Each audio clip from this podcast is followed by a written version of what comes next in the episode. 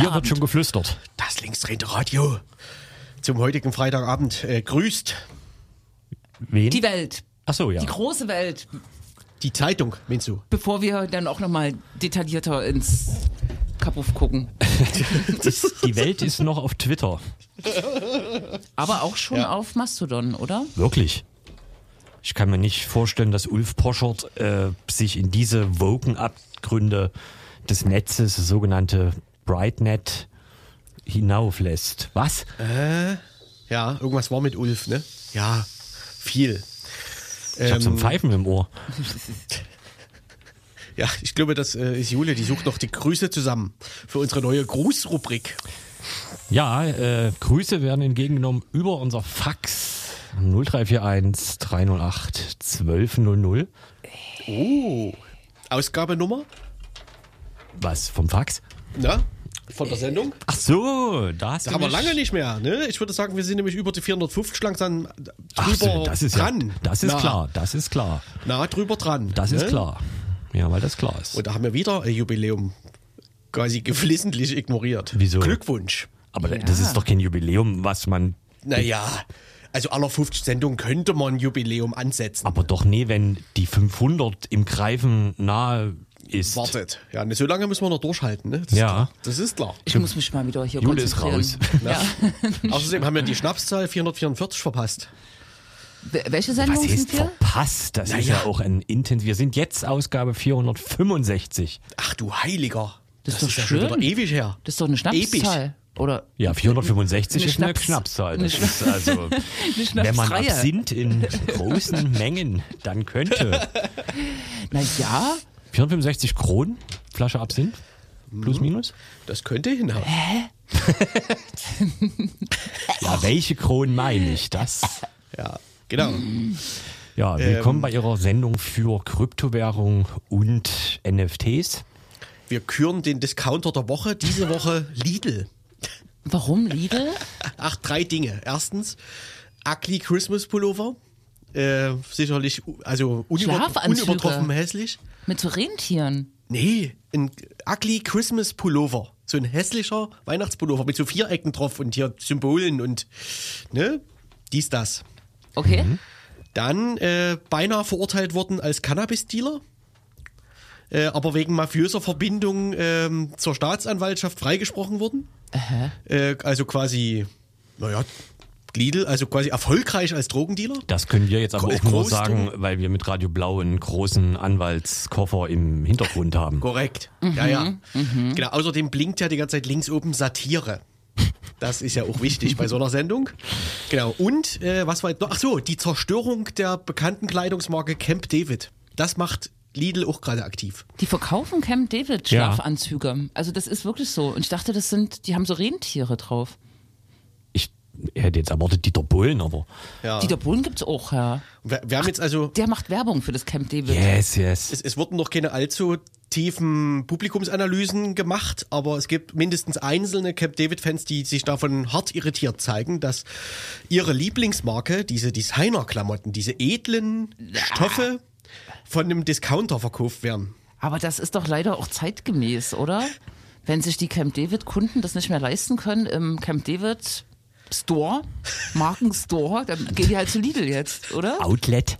Outlet. Ja, aber das befriedigt dann halt nicht mehr das Distinktionsbedürfnis des durchschnittlichen Camp David-Trägers. Ich wusste halt nicht mal, dass es ein Distinktionsbedürfnis gibt. Das Ich ist halt auch nicht, wirklich, aber es legt da, also dieser eine Post, den es da zu einem Thema gibt, legt das nahe. Was hat der Post gepostet? Naja, das war halt, dass er wirklich sauer ist und sich eine neue Marke sucht. Er hat hunderte von Euronen in diese Marke ausgegeben, nur damit jetzt Leute ihm hinterher gucken und denken, hier der Schwachkopf trägt äh, Discounter-Klamotten. Discounter-Klamotten und war halt wirklich angepisst. Das war so ein Reddit-Post oder sowas oder Ja. keine Ahnung. Und er hat auch wirklich tatsächlich auch den Begriff Designer ins Spiel gebracht im Zusammenhang mit Camp David. Designer, er, er, er ging davon aus, er würde bisher Designerklamotten tragen. Er hört das linksdrehende Radio Twitter in äh, Audioform. Warum ich Menschen nicht mag, weil sie bereit sind, Camp David Hemden, Hemden zu, bezahlen. zu bezahlen. Und sie tragen Schmutz passend zum Wagen. das oft äh, am öftesten zitierteste Lied im linksdrehenden Radio Das wahrscheinlich. stimmt. Ne? Da kann sich jetzt äh, die Fangruppe um DJ Lutz ein Absinth aufmachen. Ist das so? Da läuft eine Wette oder was? Abs äh, Absinth 88 wollte ich sagen. Immer wenn wir Absinth 88 äh, erwähnen, Trinken. spielen, äh, dann wird Ein ne? Absinth aufgemacht. dann wird ein ganzer Absinth äh, Na, herzlichen Glückwunsch. aufgemacht für 465 Kronen. Das ist, die Sendung ist rund. Einfach. Und damit kommen wir langsam. Ja. Zum Ende. Ja, wie findet ihr Wetter? Scheiße. Interessant, ne? Es ist total warm. Ich musste vorhin von einer Kundgebung aufbrechen, weil meine Füße Eis waren. Eisklötze. Und am Montag bei einer ist Demonstration warm. ist, mir ähm, der Mittelfinger, also der war leb Abgefroren? leblos. Ja. Darf ich mal fragen, warum? Wie das, wie das passiert? Hast du den zu weit rausgestreckt? Ich nicht, ja. mich hat äh, tatsächlich, das ist äh, ziemlich doof, mich hat äh, Enrico Böhm erschreckt. Der ist hinter der Leuchtreklame quasi so von links, hu! Und da war ich rechts. Hu. Aber hat der Hu gemacht? Der hat Hu gemacht. Ach so, der, der wollte und dich Ich habe ersch- ich Sag hab mich wirklich erschrocken. Nein, der ist aus dieser Fascho-Demo da rausgelaufen und ich war relativ nah da, daneben. Und hat dich ausgelacht dann noch. Und die Polizei hat das nicht irgendwie, der war kaum Polizei und hat mich dann auch, auch ausgelacht. Ja, es war nicht so schön. Mhm. Naja, so. Puh. Puh. Ist damit alles gesagt schon zum Montag? Nee, es ist einfach kalt, so dass Ja. äh, Gliedmaßen abfallen, frieren. Ist, Faulen. ja. ist euch auch so kalt? Jetzt akut gerade nie. Äh, ich hab, aber teilweise habe ich schon mit äh, externer Wärme gearbeitet. Was ist das? Heizung? Feuer. Ach so. Ich habe mich das auch getraut, jetzt die Heizung aufzu. Wahnsinn. Wahnsinn. Es ist soweit. Ne? Wir, also ich habe auch schon mehrfach die Küche mit Kohlen, also voll gestoppt. Ne? Das ist ja eigentlich so teuer. Ach doch, ja. Club Holz, also hier so Pellets. Pellets und nee, ich, ich meine in dem Fall eher so hier solche Holzbriketts. Briketts. Größere Elemente, so das dreieinhalbfache, glaube ich gerade. Im Vergleich zu vor zwei Jahren allerdings.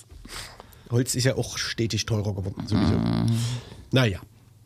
Ihr Verbraucherschutzmagazin. Wusstet ihr, dass es auf den öffentlich-rechtlichen auf jedem dritten Programm ein eigenes Verbrauchermagazin gibt? Titel, Thesen, Temperamente ist Das keins ist ein davon. Feuilleton- und Kulturmagazin, aber es ist nah dran. Es wird Plus. Kultur getestet für Sie. Nee, plus minus heißt das. Oder ist das ein Wirtschaftsmagazin? Das ist, glaube ich, ein Wirtschaftsmagazin. Ach so. Eschert hilft. Das gibt's, glaube ich, nicht mehr. Das ist zu alt. Barbara Sales. Das ist eine Richterin, die im Fernsehen aufgetreten ist. Und das war auch nie öffentlich-rechtlich. Ach so, ja. Naja, Scheiße. Fernsehkritik werden wir auch nicht mehr machen können. Wir sind Schade. einfach Wir müssen uns so, neu orientieren. nicht so die Fernsehgucker. nee, nee. Was machen wir denn da, wenn wir das alles gar nicht können eigentlich? Na, Äh, wir hatten ja letzte... besinnen wir uns auf unsere Leisten. Auf die Schuster. Was? Oh, Was? Der Hutzenabend, äh, den wir vor zwei Wochen angekündigt hatten, dann aber nie geklappt hat, wird heute nachgeholt. da gibt's Glühwein und man schunkelt oder so. Das ist ein Hutzenabend am Kamin. Wo kommt das Wort eigentlich her? Das ist erzgebirgisch. Na, ist mal. das eine Überleitung? Das ist wahrscheinlich ein Hüttenabend, oder? Ja. Ja, ja. Im Erzgebirge. Sprich bei diese Du Sprache. bist nah dran. Hutabend. Hüttenabend? Was gibt's denn? Mehr Wörter gibt's doch nicht mit H.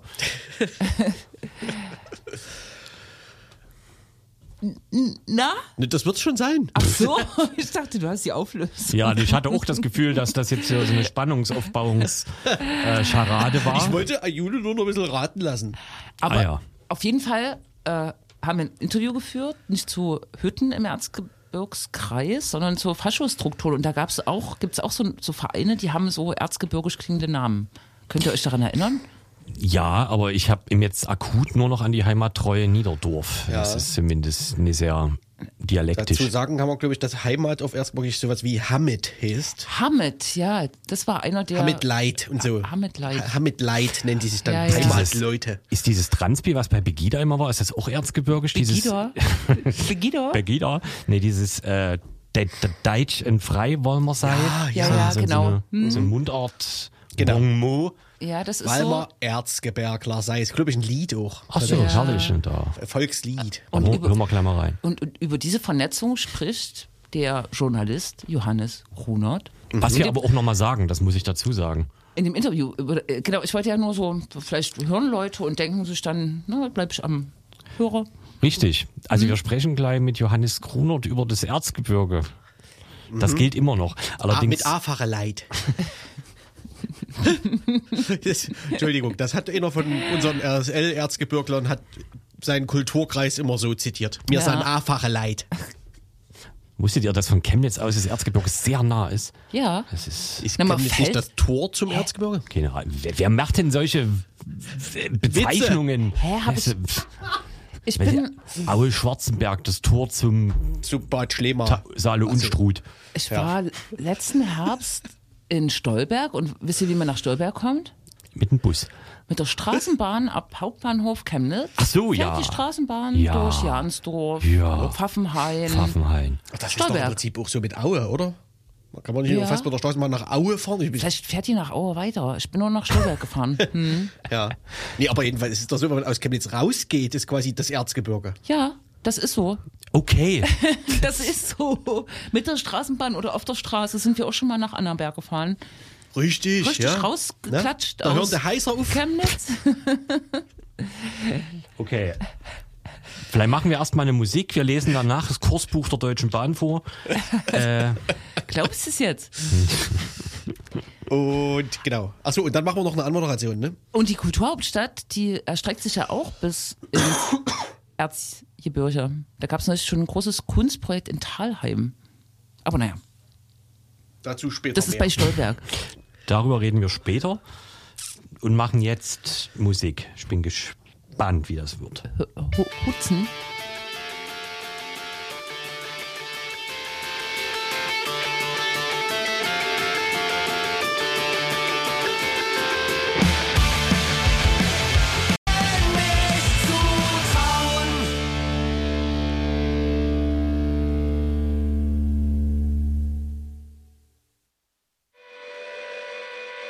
Wir haben am Telefon mal wieder Johannes Grunert. Er ist freier Journalist aus Chemnitz. Das ist, glaube ich, jetzt äh, ein Jahr her, wie ich gerade gehört habe, dass er hier schon mal in der Sendung war. Plus, minus, muss man ja nicht so genau nehmen. Und es ist mal wieder etwas erschienen äh, in seinem Zusammenhang sozusagen. Und zwar heißt das Situationsanalyse rechter und antidemokratischer Strukturen im Erzgebirgskreis. Das hat Johannes Gruner zusammen mit der Autorin Anna-Luise Lang verfasst. Und es gibt dazu einen ganz langen sozusagen Satz, wer da alles beteiligt ist. Die äh, Erzgebirgischen Partnerschaften für Demokratie und den Orten der Demokratie, dem Else-Frenkel-Brunswick-Institut an der Uni Leipzig, der Stiftung Weiterdenken äh, und dem Projekt Neue Unentdeckte Narrative. Genau, es geht also um das Erzgebirge und Johannes einerseits Hallo und dann direkt die Frage, ähm, du bist ja schon seit vielen Jahren im Sachsen so am, ich sag's mal, rumfahren, guckst dir alles an, beobachtest rechte Demonstrationen, rechte Aktivitäten, rechte Netzwerke und so weiter und so fort. Ähm, wie kam es denn jetzt gerade zum Erzgebirge, beziehungsweise ist das Erzgebirge denn tatsächlich so anders, dass man das so dezidiert anguckt? Genau, also wie kam es dazu, die erste Frage. Hallo. Ähm, ja, wie kam es dazu? Ähm, vor allem aufgrund eines Auftrags. Also man ist an uns herangetreten, hat uns gefragt, ähm, wie sieht es denn aus? Chemnitz und Zwickau gab es ja jetzt schon äh, Policy Papers zu äh, der extremen Rechten. Und ähm, ja, da war, war sozusagen auch ein bisschen folgerichtig. Und ich muss auch sagen, ein sehr interessantes Thema, weil das Erzgebirge ist dahingehend ja schon... Äh, sehr besonders und auch spannend. Da knüpfe ich gleich mal an, ähm, vielleicht mit der sehr allgemeinen Frage, was sind denn äh, eure Befunde? Ähm, wie stark sind die extrem rechten Akteure? Also, oder vielleicht anders auch angefangen, ähm, viele erinnern sich sicher noch an 2013, die sogenannten Lichtelläufe, was ja eigentlich rassistische Aufmärsche waren. Äh, lässt sich sozusagen äh, bis heute beobachten, ähm, dass äh, sozusagen die Bindewirkung von extrem rechten Akteuren und ihre Verbreitung im Erzgebirge besonders ausgeprägt ist?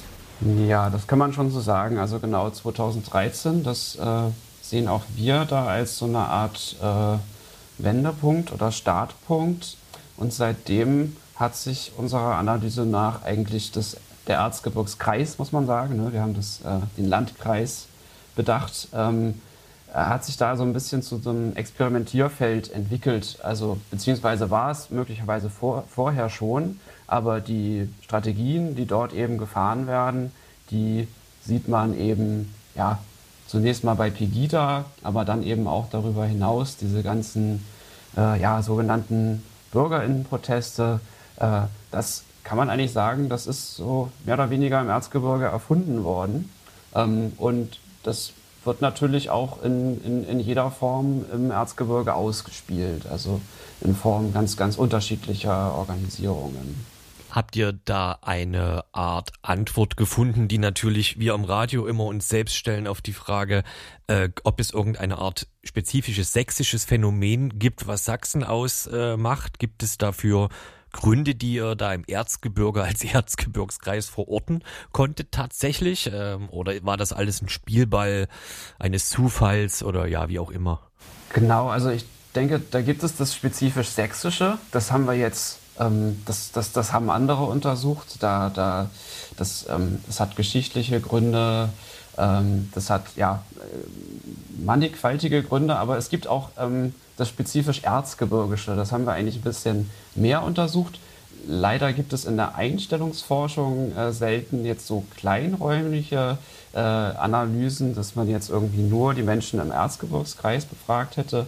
Aber es gibt da schon ähm, ja, Spezifika, gerade was aus den Bezug auf die, auf die Hamid, auf die Heimat äh, angeht und ähm, auch, ja, wie sich, äh, dass, dass die extreme Rechte einfach im Erzgebirge auch auf eine sehr, sehr lange Geschichte des, der, ja, der Agitation zurückblicken kann, aber eben auch eine Geschichte der, der Akzeptanz, also durch die Bevölkerung. Ähm, und dann ist es eben so, dass der Erzgebirgskreis schon in mancherlei Hinsicht, äh, besonders in, in äh, sozioökonomischer Hinsicht, äh, bundesweit ein Extremfall ist. Äh, und ähm, da gibt es gewisse Erklärungsmodelle, die eben besagen, äh, dass, es, dass das damit zusammenhängen kann, dass es eben besonders im Erzgebirge die extreme Rechte halt vor allem leichtes Spiel hat. Vielleicht kannst du noch so ein bisschen erzählen, weil ich sehe gerade vor mir, dass äh, das Papier hat ja ähm, einfach mal über den Daumen gepeilt, über 36 äh, Seiten. W was habt ihr euch denn so so angeguckt? Vielleicht kannst du da so anekdotisch äh, was erzählen. Also, ne, jetzt nicht sozusagen von Seite 1 bis 36, sondern genau, was auf was seid ihr so gestoßen, was du vielleicht interessant findest? Genau, also was glaube ich so generell das Interessante ist, so zusammengefasst ist, dass man eben ja stark abgerückt ist von diesem radikalen Image. Äh, also jetzt, ich will jetzt gar nicht sagen, die, es gibt keine Glatzen und keine Springerstiefel mehr, sondern es gibt einfach dieses ähm, ganz allgemein, dieses radikale Auftreten von irgendwie so abgeschlossenen Kameradschaften, die irgendwie ihre Demos machen und so Angst und Schrecken verursachen. Das äh, ist das haben sie hinter sich gelassen, kann man sagen. Jetzt, ne? Nach Heidmeier sind das so die, die Provokationsgewinne, die sogenannten. Ähm, und jetzt gibt es eher so die Normalisierung. Und da gibt es eben ganz unterschiedliche Gruppen, die da reinspielen, die, das hat Götz Kubitschek mal als Selbstverharmlosung bezeichnet, ähm, die eben ja ganz sehr das Bündnis mit der lokalen Bevölkerung suchen, die die Unzufriedenheiten in der lokalen Bevölkerung zu instrumentalisieren versuchen und sich da eben gewissermaßen, ich sage mal so, draufsetzen irgendwie auf diese Unzufriedenheiten ähm, und da aber eben auch ja, durchaus Anklang finden. Und da haben wir jetzt also beispielsweise eben diese Heimatvereine. Das sind also keine klassischen Heimatvereine, sondern neu gegründete. Das ist so 2016 rum in etwa passiert, dass sich dort eben Vereine gegründet haben, die eben ja in den Orten lokal, eigentlich kann man sagen, zivilgesellschaftliche Arbeit machen. Die haben dann ihren Stand auf dem Stadtfest, die machen Sportfeste, äh, veröffentlichen Texte im kommunalen Amtsblatt ähm, und sind dementsprechend also sehr, sehr etabliert in den Orten und zeigen das zunächst einmal gar nicht so sehr, was, was ihre ähm, politischen Ansichten sind und äh, sorgen dann natürlich dennoch dafür, dass Leute, die bei ihnen akzeptiert sind und die auch teilweise selber bei ihnen sind und in den Räten sitzen, dann eben ganz stark normalisiert werden und eigentlich niemand mehr daran Anstoß findet. Und das haben wir also gerade in, in Lösnitz ganz speziell, der Hamitleid e.V., die machen also jedes Jahr dann äh, dort ein, ein Heimatfest, wo also auch mehrere hundert Menschen dann hinkommen. Und äh, das ist dort eigentlich ähm, so etabliert, dass eigentlich auch niemand mehr darüber spricht. Ähm, und das ist eigentlich das so, auch so ein bisschen das Spezifische, das spezifisch Erzgebirgische. Aber da gibt es natürlich auch noch ja, ganz andere. Also da gibt es ein, ein rechtes Wanderevent im Prinzip, was eigentlich äh, überhaupt nicht mehr als politisch irgendwie erkennbar ist. Ähm, aber eben auch Musikangebote, die ähm, sind, ne, Beispiel der Hauer ist ein, ein, ein Mundartmusiker, der also auch dort im Mainstream eigentlich ganz beliebt ist ähm, und auf Festivals auftritt und so weiter, aber eben gleichzeitig mit Neonazi-Musikern gemeinsame Sache macht. Und das äh, führt eben alles dazu, dass die extreme Rechte dort eben sehr, sehr stark normalisiert wird. Ich würde da mal zuspitzen, ähm, weil wir uns das ja auch immer fragen, ist die Normalisierung, ist das quasi, ist das die Anpassung der Rechten an, den, äh, an die Bevölkerung quasi oder ist es die Anpassung der Bevölkerung an den rechten Diskurs? Ja, das ist so ein bisschen die große Frage und da, das, da müssen wir auch sagen, das verschwimmt und wir können es eigentlich gar nicht mehr so richtig beantworten, weil es halt auch, glaube ich, da in den vergangenen Jahren doch relativ wenig, äh, relativ wenig hingeschaut wurde. Und wir haben uns also auch gefragt, äh, hat Götz Kubitschek jetzt die Selbstverharmlosung erfunden und man hat sich eben daran orientiert? Aber ganz so ist es nicht, denn das hat vorher schon, bevor er dieses Wort in den Mund genommen hat, stattgefunden. Also das ist in irgendeiner Weise ein Selbstläufer und ähm, es wurde auch äh, von, von interviewten ExpertInnen wurde das als, äh, als ein Aufeinander zubewegen auch äh, beschrieben. Also äh, das kommt von beiden Seiten und ähm, ja, man ist sich dort offenbar auf beiden Seiten relativ sicher, dass das irgendwie gut ist und äh, funktioniert. Äh, kommt man vielleicht, wenn man dieses ähm, Spektrum von extrem rechten Akteuren äh, im Erzgebirgskreis betrachtet, wahrscheinlich nicht um den Namen äh, Stefan Hartung äh, herum. Äh, ich will jetzt sozusagen eher sozusagen auf die Frage von elektoralen äh, Erfolgen im Landkreis Nordsachsen. Haben die Freien Sachsen zur Landratswahl in diesem Jahr aus dem Stand 18 Prozent geschafft mit irgendeiner unbekannten Kandidatin? Ähm, Stefan Hartung, wenn ich das richtig äh, nachvollziehe, das kannst du auch gerne korrigieren, äh, ähm, war NPD, ist aber jetzt auch Freie Sachsen im Erzgebirgskreis. Ähm, und kann er sozusagen mit dieser klaren Positionierung, die ist ja jetzt nicht, da kann man nicht deuteln, das ist kein Tarnverein oder so, das ist ganz klar ein Neonazi äh, kann er damit äh, ähm, auch auf so Zuspruch aus der Bevölkerung jetzt äh, ähm, bei Wahlen oder so? Oder wie würdest du überhaupt seine Rolle einschätzen als Persönlichkeit?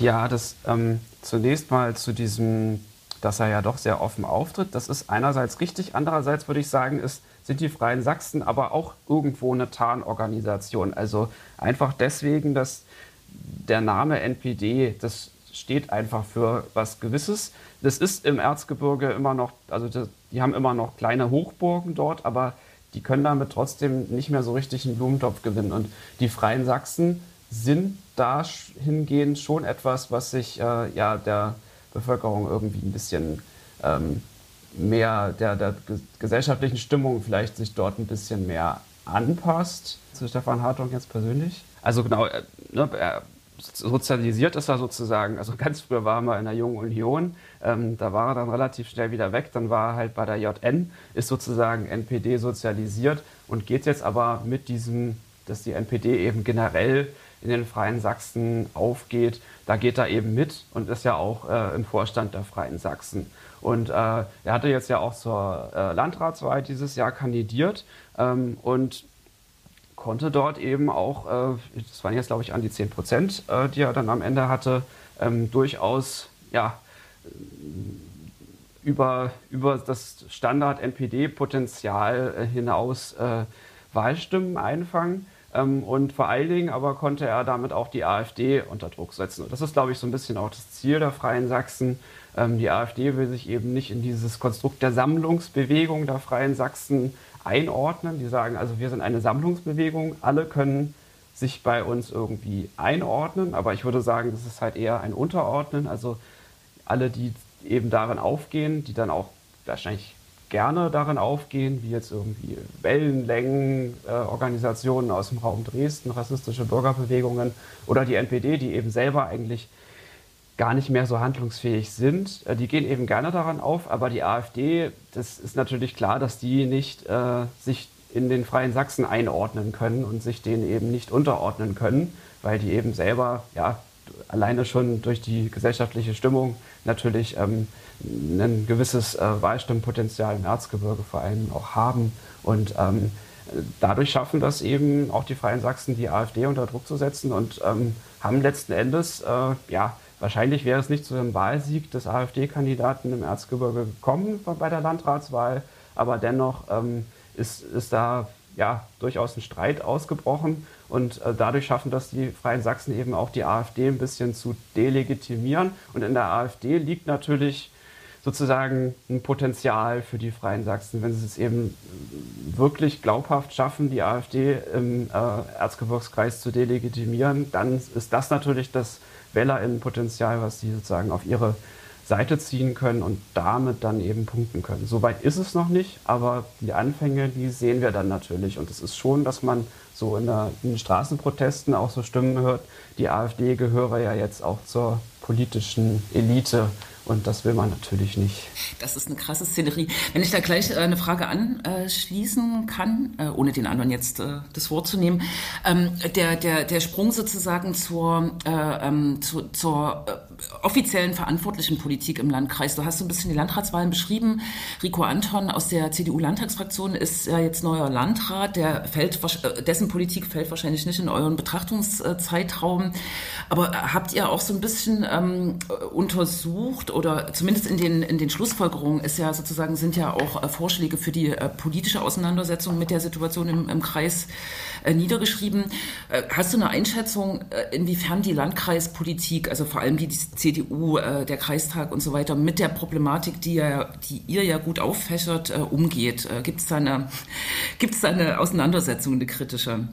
Das ist, das kann man so oder so sehen. Also ich denke, irgendwo eine kritische Auseinandersetzung gibt es schon immer und das sollte man auch nicht ganz verleugnen, aber jetzt, ähm, also gerade auch äh, was die ähm, was diese Corona-Demos anbelangt, äh, da wurde sich dann doch eben arg zurückgehalten ähm, und vor allen Dingen, wenn man jetzt auf der Ebene der Bürgermeister, ich glaube, die sind durchgehend männlich, ähm, äh, das anschaut, dann gab es da eben immer wieder auch so äh, ja, Solidaritätsbekundungen fast schon oder halt Verständnisbekundungen, was diese Proteste anbelangt. Und ähm, das führt natürlich dazu, dass sich diese Gruppen eben auch ermutigt fühlen. Und ich denke, da, da hat man sich, glaube ich, selber auch keinen Gefallen mitgetan. Aber man will natürlich auch offenbar nicht die Leute, mit denen man vielleicht auch im Alltag oder wirtschaftlich oder wie auch immer zu tun hat, irgendwie verschrecken.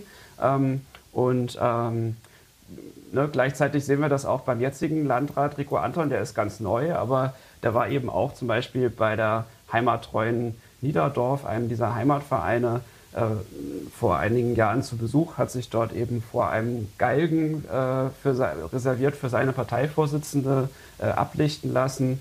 Und ähm, da, damit zeigt sich natürlich einfach, dass da offenbar immer noch ein mangelndes Problembewusstsein irgendwie da ist. Und das würde ich auch sagen, ist bis heute so. Wie ist das so mit der nennen wir es mal Mobilisierungsfähigkeit? Also ist es das Ganze im Erzgebirge etwas, was im Erzgebirge äh, bleibt, wo es tatsächlich nur um den Kreis geht, aber äh, nicht aber Oder ist es etwas, was von dort auch, weiß ich nicht, äh, nach Chemnitz und weiter strahlt? Also ist es so, dass man zum Beispiel großen Gruppen aus dem Erzgebirge auch woanders äh, bei Pegida oder so tatsächlich wahrnimmt? Oder ja, bleibt man unter sich im Erzgebirgskreis? Oh, das ist eine gute Frage. Also ähm, man nimmt diese Gruppen wahr. Also bei Pegida gab es immer wieder Schriftzüge, Banner mit Erzgebirge, ganz besonders in Chemnitz bei den ehemals Corona, heute irgendwie äh, Russland-solidarischen oder sogenannten Energieprotesten sehen wir eben immer wieder irgendwelche Gruppen aus dem Erzgebirge, wo man den Namen auch noch nie gehört hat, wo man, denkt sich, äh, wo man sich denkt, was ist denn das jetzt schon wieder? Ähm, andererseits aber ist es eben auch so, dass es ähm, im Erzgebirge eben diese ganz lokalen Proteste, die funktionieren ja gerade dadurch, dass sie lokal sind, dass man eben nicht reisen muss, dass man eben nicht dieses ähm, Pegida-Phänomen jetzt unbedingt äh, aufrechterhalten muss, wo Leute eben über Jahre jeden Montag irgendwie 20 Kilometer nach Dresden fahren, sondern man geht eben einfach nur vor die Tür und schließt sich eben diesem äh, kleinen äh, Spaziergang, dem sogenannten, irgendwie im Ort an, trifft dort seine Leute und ich glaube, dadurch funktioniert das viel mehr. Was also eine Strahlkraft hat, ist vielmehr eigentlich so die, das, das, das Konzept. Ne? Also so eben nicht mehr dieses radikale Auftreten und vielmehr eben das Ansprechen der lokalen Bevölkerung, wo man aber eben auch sagen muss, ähm, ne, es gab ja auch so Versuche, die Freien Sachsen in anderen Bundesländern zu etablieren Freie Niedersachsen oder äh, überall gab es die dann letzten Endes, auch, wo dann auch die Frage war, sind das überhaupt richtige Gruppen? Und da sieht man, dass das eben dort also einfach nicht überall funktioniert, weil man eben sonst natürlich auch in gewissen Gegenden auf eine viel größere Skepsis trifft, als es jetzt im Erzgebirgskreis der Fall ist. Ähm, vielleicht ein bisschen abseits von den äh, äh, letzten Fragen. Äh, welche Rolle der 89 Diskurs spezifisch bei den bei euch beobachteten Phänomenen spielt? Ja, der spielt eine Rolle. Ich weiß jetzt nicht, ob der im Erzgebirge jetzt eine stärkere Rolle spielt als, als irgendwie bei Pegida. Da würde ich sagen, vermutlich nicht. Ähm, aber also es, man muss sagen, dass das Ganze, das hat im Oktober 2013 in Schneeberg äh, mit dem ersten richtigen Lichtellauf, sogenannten Lichtellauf dort ähm, dort angefangen und da hat äh, der NPDler Mario Löffler also den Spruch, wir sind das Volk, äh, wieder rausgeholt. Und nach meinen Recherchen ist es also seit den ähm, Hartz-IV-Protesten, glaube ich, ähm, das erste Mal eigentlich gewesen, beziehungsweise vor allem das erste Mal, dass das jetzt ähm, dezidiert im Zusammenhang mit der extremen Rechten dann wieder aufgetaucht ist. Ähm, und ja, also der 89-Diskurs ist da natürlich dementsprechend bestimmend, ob er jetzt im Erzgebirge stärker vertreten ist als in anderen Orten Sachsens oder Ostdeutschland, das weiß ich jetzt nicht. Vielleicht kann man zum Ende noch, wenn ich das bei Jule richtig gehört habe, äh, also habt ihr eine Art Fazit, Ausblick, was tun in dem Paper äh, gemacht? Kannst du dazu was sagen? Vielleicht noch so zum, zum Ende hin? Also wir haben ein Fazit im Sinne von eine Analyse gemacht. Das, äh, da rate ich auch allen, das mal durchzulesen. Das kann man jetzt auch gar nicht. Das habe ich jetzt auch nur teilweise angerissen. Aber wir haben auch äh, wieder Handlungsbedarfe angegeben. Das ist mir ehrlich gesagt als Journalist ja immer so ein bisschen unangenehm. Ähm, aber das war der Auftrag. Dementsprechend haben wir das gemacht. Und da haben wir natürlich zuallererst einmal ähm, nochmal das Monitoring und die Recherche stark gemacht. Ähm, das äh, ist mir immer ein Anliegen. Ähm, und wir haben einfach gesehen während der Analyse, dass es extreme Dunkelfelder im Erzgebirgskreis gibt. Wir haben ganz viel einfach nicht schaffen können. Es gibt äh, einiges, da gibt es Ansätze, aber da wissen wir viel zu wenig. Und es gibt Regionen, in denen wir, in die wir eigentlich, also im östlichen Kreisgebiet, in die wir teilweise gar nicht wirklich vorgedrungen sind. Also wo wir auch keine InterviewpartnerInnen wirklich gefunden haben, wo eigentlich niemand mehr das irgendwie anschaut. Und das ist, äh, glaube ich, ganz elementar, um da irgendwie einen Fuß in die Tür zu kriegen, sich das überhaupt mal anzuschauen und überhaupt ähm, mitzubekommen, was dort abgeht.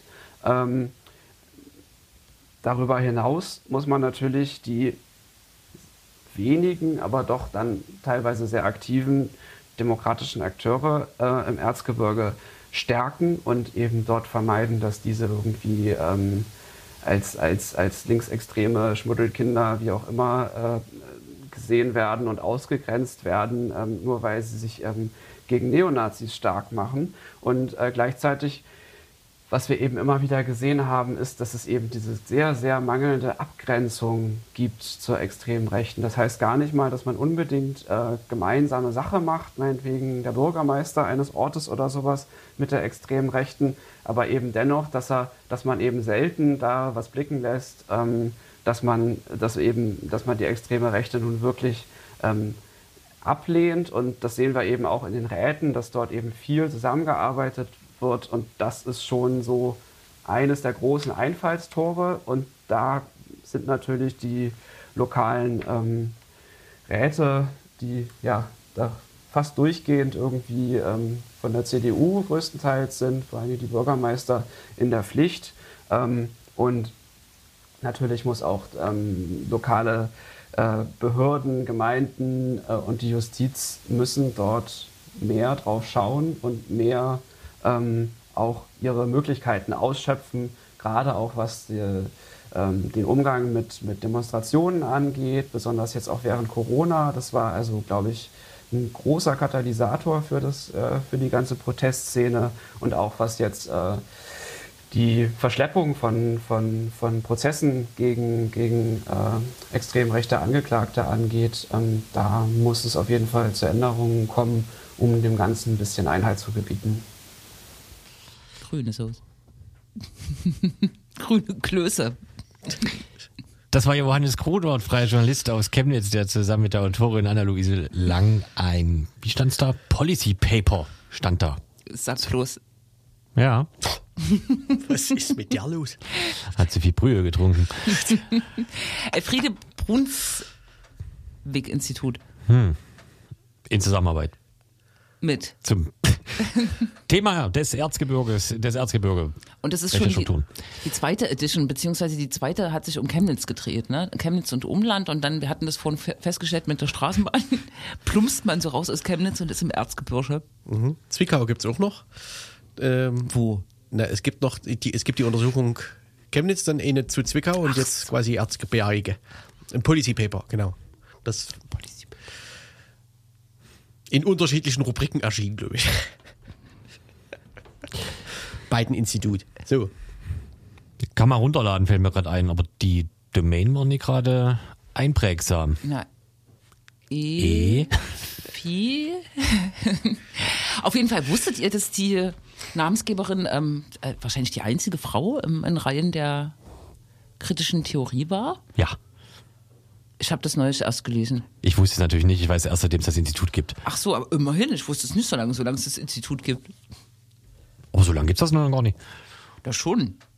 Ja? Z- Ein, zwei? Zwei. Was? Zwei Jahre. Achso. E efbi.de. Bitte. Ich glaube, wir müssen äh, kurz äh, musizieren. Damit uns die HörerInnen nicht von der Fahne gehen. So sagt man. Das ist ein völlig valider Satz. Äh, ja, dann machen wir. Was hatten wir zuerst gehört? Ach, das war Pesco. Das, was wir gerade gehört haben in der Pause, die erzgebirgische Hymne. Ja, davon hatte jetzt aber niemand draußen was. Äh, Das ist aber auch besser so. Ich habe übrigens heute Nachmittag auch was gehört. Sag ich jetzt aber nie. Gut. Äh, Na toll. und stattdessen hören wir jetzt ein Lied, das heißt Nein. Mir sahen einfache Leid. Nein. Das Lied heißt Nein. Deutsch und frei.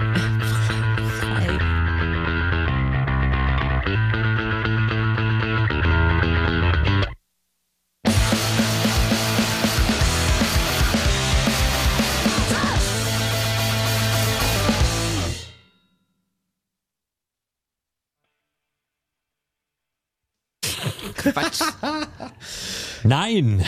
Todeskommando Atomsturm. Sehr gute Musik.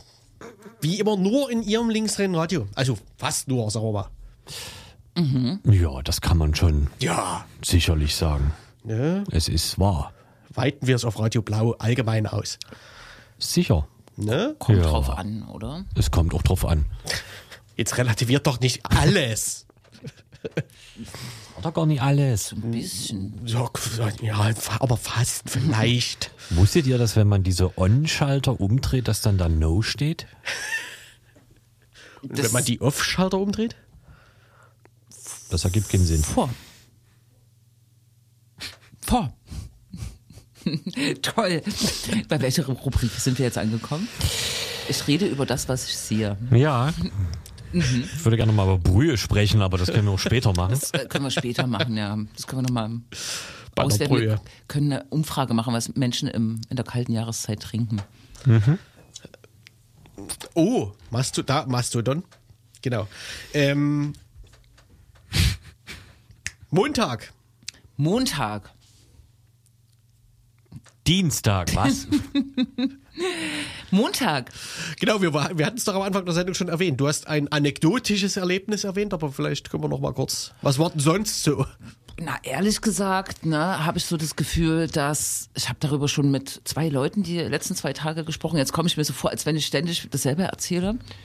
That's not how it works. Wir sind hier am Radio, Jule. Das ist jetzt hier. Ach so. Ich habe so das Gefühl, dass Können die die auch anrufen, die Leute, die du schon. und die können dann äh, mitdiskutieren. Ich habe so das Gefühl, dass das jetzt so eingefroren ist. Also die Rechten werden nicht mehr. Die haben sich zwar gespalten, ne? In Annette Ach so, das hat sich bestätigt quasi. Ja, die, ja, die Spaltung. und Volker Beiser hat diesmal eine Kundgebung gemacht, Mhm. äh, irgendwo auf dem Ring. Die äh, Rechten können jetzt nicht mehr auf dem Augustusplatz starten, sondern Simsonplatz wegen dem schönen Weihnachtsmarkt, der jetzt äh, sich ausgebreitet hat. Sind ein bisschen weniger geworden, aber die Szenerie und die Rufe, alles dasselbe. Es gibt Blockadeversuche, die klappen oder klappen nicht. Mhm. So, Ja. Polizei hat ein bisschen ihre Strategie verfeinert, stellt Gitter und so, die vorher nicht da standen. Protest ist dolle klein geworden, nicht mal 100 Leute, glaube ich, am Mhm. Montag. Es war auch sehr kalt, ne? Finger, hier mit das mit dem Finger. Mhm. Also es läuft, Ja. es, es läuft so ein bisschen. Welche Rolle spielen die Freien Sachsen da jetzt momentan? Da laufen immer fünf Fahnen mit oder so, ne?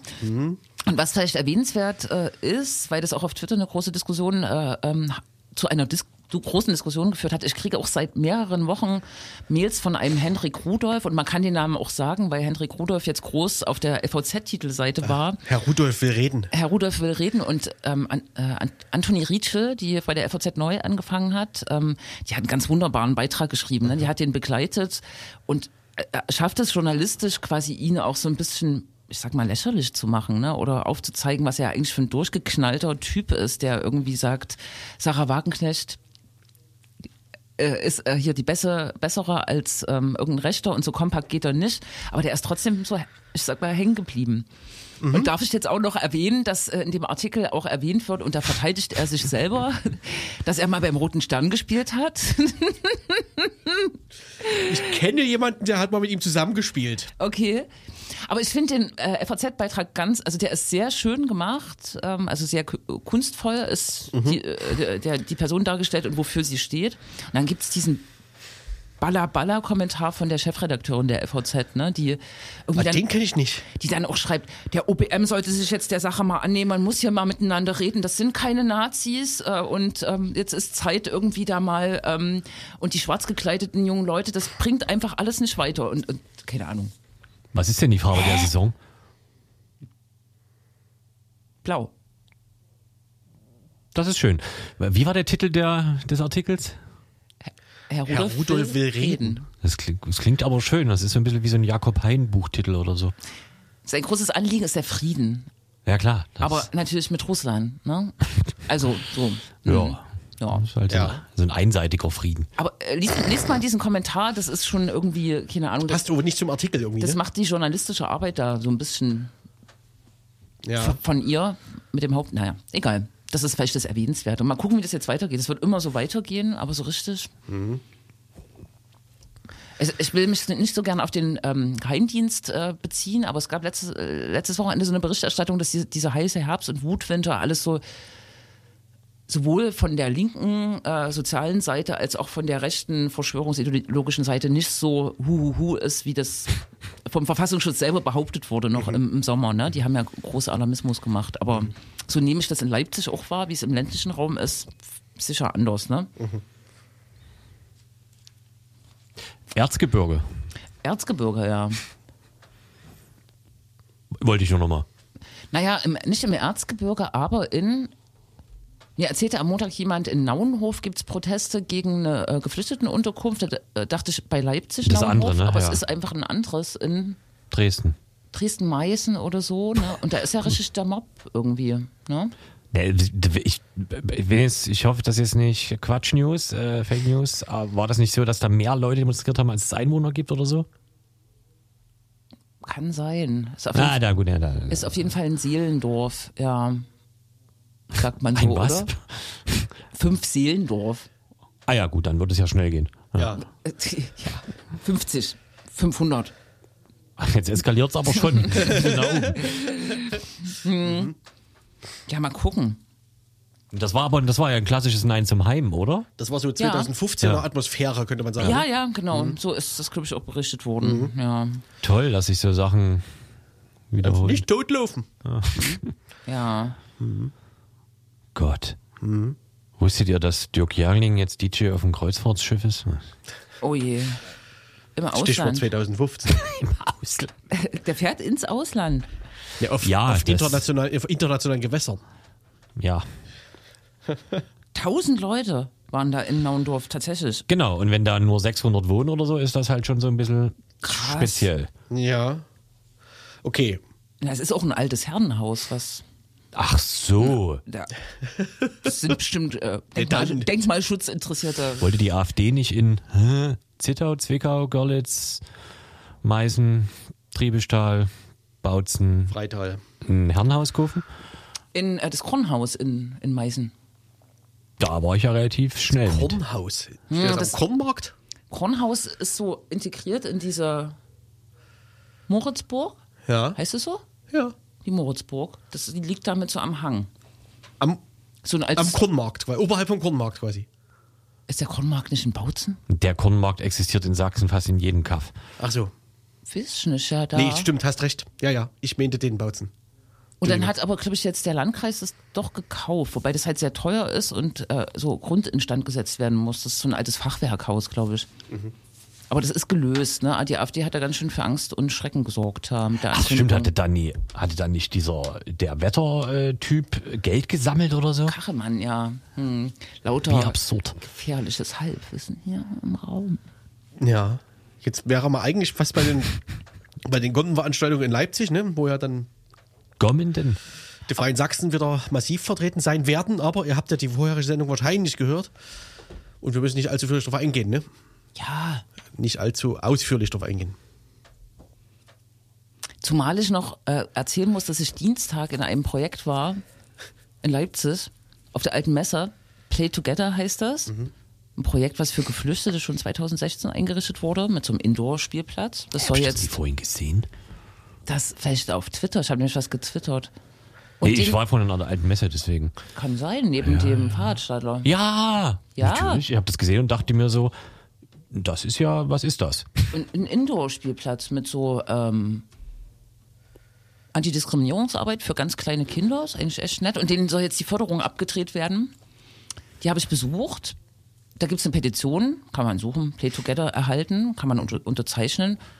Und der Projektleiter hat mich damit überrascht, dass er unsere Sendung hört. Ach so, Ja, den grüßen wir. Den grüßen wir jetzt. Ja, ja. Hallo. Verstehe. Ja. Schöne Grüße. Jetzt können wir weitermachen. Einwandfrei. Das, Ähm. wir sind bestimmt, also da sind bestimmt Leute, die nehmen sich Freitagabend extra frei, um uns zu hören. Na, wenn wir, wenn Wusstet ihr, dass man die Sendung als Podcast nachhören kann?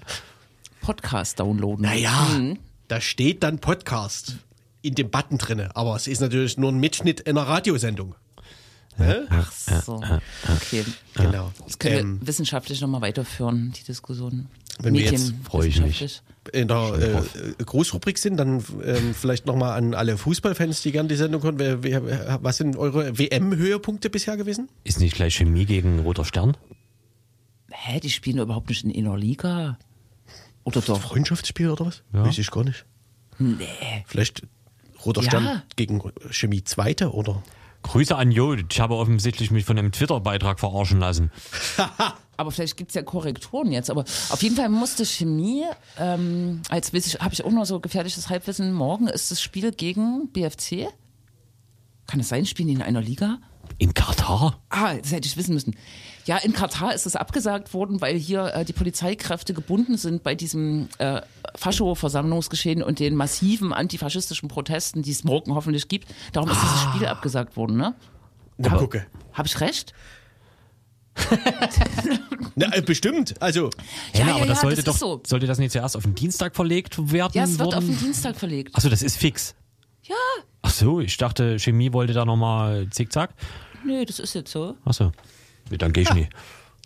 dann gehst du nicht zum Protest. Wenn Chemie ausfällt, dann. Ja. Und naja, das, äh, der- mein, Ach, das war dein WM-Höhepunkt. mein WM-Höhepunkt war natürlich, dass die iranische äh, Mannschaft die äh, Hymne nicht mitgesungen hat oder so. Oder? Welche Hymne? Die iranische Mannschaft hat die iranische Hymne nicht mitgesungen. Ja. Das, das habe ich, ich weiß, nicht, ich verfolge das gar Oder nicht. stimmt das nicht? Doch, das ist alles richtig. mein Höhepunkt war natürlich die Innenministerin Nancy Faeser, wie sie mit äh, diesem Agnostiker Infantillo äh, von der FIFA Ja.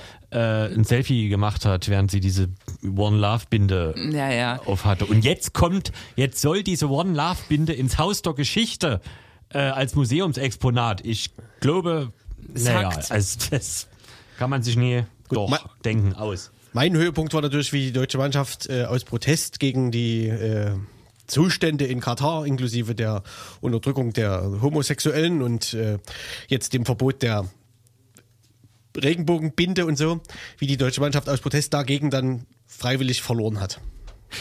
Gegen, Das hat mir sehr gut gefallen. Japan.